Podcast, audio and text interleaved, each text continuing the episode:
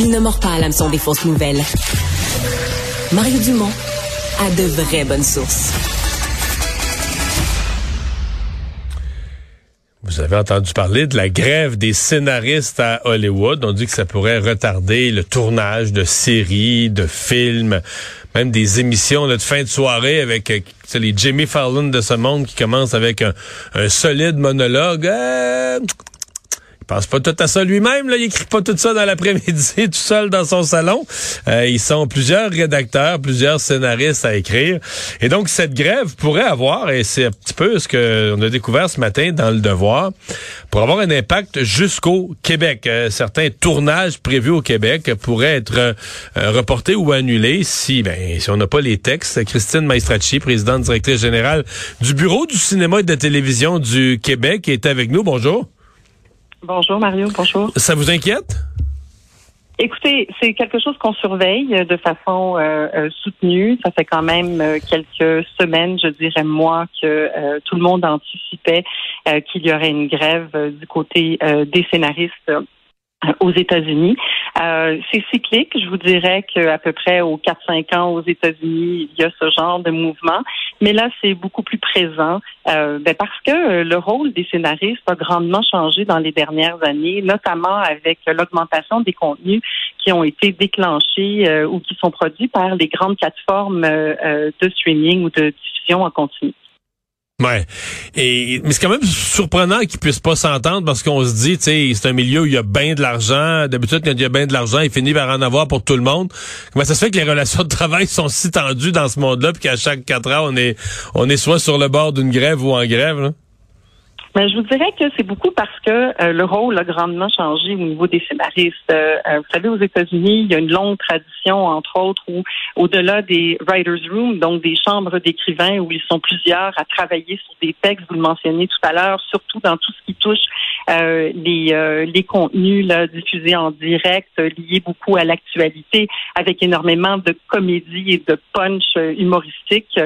donc, on parle de toutes les, les, les émissions de variété de fin de soirée euh, et aussi ceux qui écrivent à chaque semaine, je dirais, euh, pour les émissions euh, plus liées aux séries de fiction, donc de longue haleine.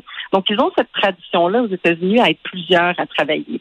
Mais ils ont aussi développé un poste qui n'existe pas au Québec qui s'appelle les showrunners. Et les showrunners, c'est les créateurs, les auteurs, mais aussi des producteurs. Ce sont des véritables stars aux États-Unis pour ceux qui se font un nom.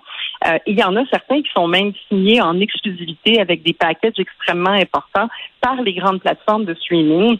On peut penser par exemple à Shonda Rhimes ou à d'autres euh, qui ont signé il y a plusieurs années. Donc, ce rôle-là, il il a changé, mais il y a beaucoup plus de contenu qui est produit qu'il y a quelques années. Et évidemment, les contenus ne sont pas diffusés qu'une seule fois dans un cadre linéaire, donc à la télévision. Ils sont là, ils sont disponibles en tout temps sur des plateformes pour de plus longues durées. Et donc, le, le, la contribution des auteurs a évolué et ils cherchent à être rémunérés, je dirais, en fonction de cette nouvelle réalité-là. Arrivons à notre euh, notre préoccupation locale. Euh, quel genre de... Euh, d'abord, il y, en a toujours beaucoup. Ça fait quelques années qu'on entend ça, mais ça continue. Il y en a toujours beaucoup de la production américaine qui se fait dans nos dans nos installations au Québec. Mais en fait, il faut savoir que euh, malgré les chiffres qui ont toujours été à la hausse dans les dernières années, on est plutôt dans le bas de la fourchette. Bon an, mal an, depuis les 10-15 dernières années, le Québec reçoit entre 20 et 30 tournages. Les deux dernières années, on était plutôt à 19-20, mais on a eu là-dedans des tournages d'importance qui font en sorte que les chiffres euh, démontrent une croissance en termes de dollars dépensés au Québec, mais pas en termes, je dirais, de nombre de tournages et d'équipes qui travaillent fait que depuis deux ans, euh, on a des difficultés au niveau de l'accueil des tournages étrangers. On se bute quand même au fait que euh, dans le reste du Canada et à l'international, tout le monde est devenu plus compétitif, un petit peu plus agressif au niveau euh, de leur de leurs moyens d'attractivité, entre autres au niveau des incitatifs fiscaux qui sont offerts. donc, on, je dirais, on reste dans le bas de la fourchette. Euh, on a eu un été tranquille l'année dernière par rapport à 2021 et cette année, on sait qu'il y a quelques projets qui vont débuter euh, en pré-production au début du mois de juin euh, à Montréal et au Québec et qui vont être tournés plutôt à l'automne.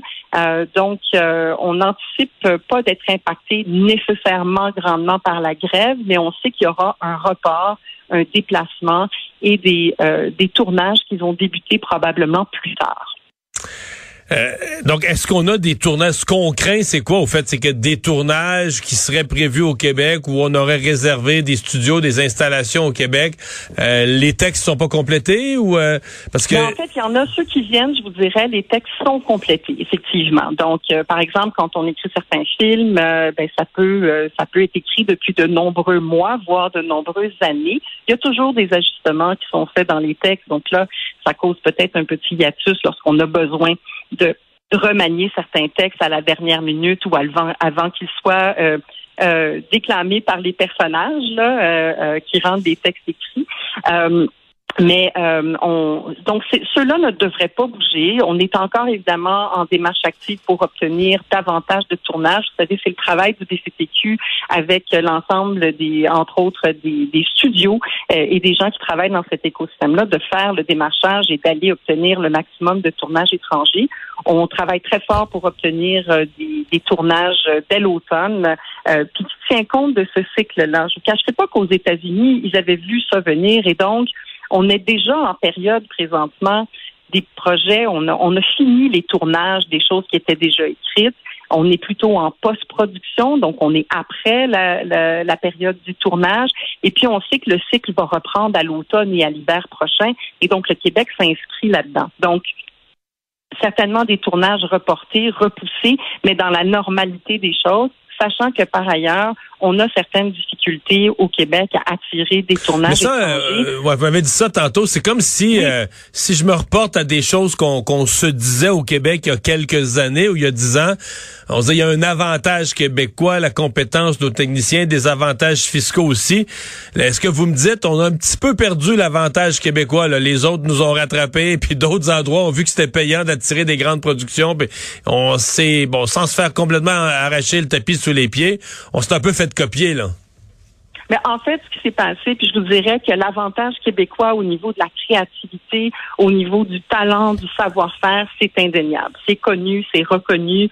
C'est le cas au niveau des tournages, c'est le cas au niveau évidemment des effets visuels et de l'animation. On est reconnu dans le monde pour ça.